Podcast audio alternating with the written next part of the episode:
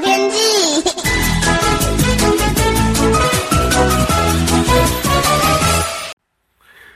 各位朋友好，我是彭启明。这几天还是维持着典型的夏季天气哦，晴朗炎热高温，靠山区有显著的午后雷阵雨。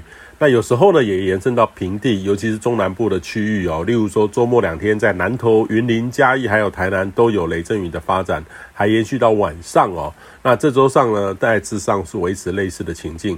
那预计呢，周一、周二这两天延续类似哦。这个周三到周末，则是高压显著的北台东退，也让台湾附近的天气开始感受到逐步的变化。首先呢，是午后阵雨呢将会逐步的增多。那高压下缘的偏东风也容易配合水汽发展，有东风波动，水汽接近台湾东半部呢，亦有雨势的发展，也间接提供了西半部山区午后阵雨更有利的条件。那周六日的时候呢，整个大低压带会接近台湾附近，也让也提供较不稳定的条件。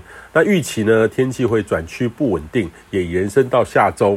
那短期间呢，一两周内，太平洋高压呢也没有立即再重新往东亚西伸的呃增强的趋势，这个也也让这个扰动呢有较多发展的机会。大致上呢，这个这周还不至于有较显著的扰动发展生成哈，但是下周可能就会逐渐有机会，较有利的环境发展呢，可能要到七月下旬较有条件，那有利于台风的发展。历史平均值呢，七月应该有三到四个台风生成。那今年呢，到月中都还没有。那去年一个都没有哈，打破了历史的记录。今年呢，在趋势上应该还是会有台风的发展，但是应该比较平均值会略少一两个哦，呃，略少的机会会较高。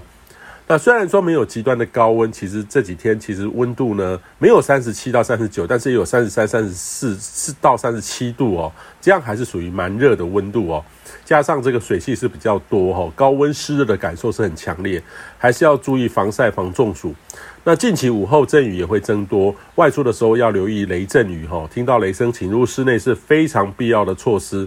尤其是近期的这个雷阵雨都发生在丘陵靠平地的区域，务必要多观察天色，预先做好一些准备。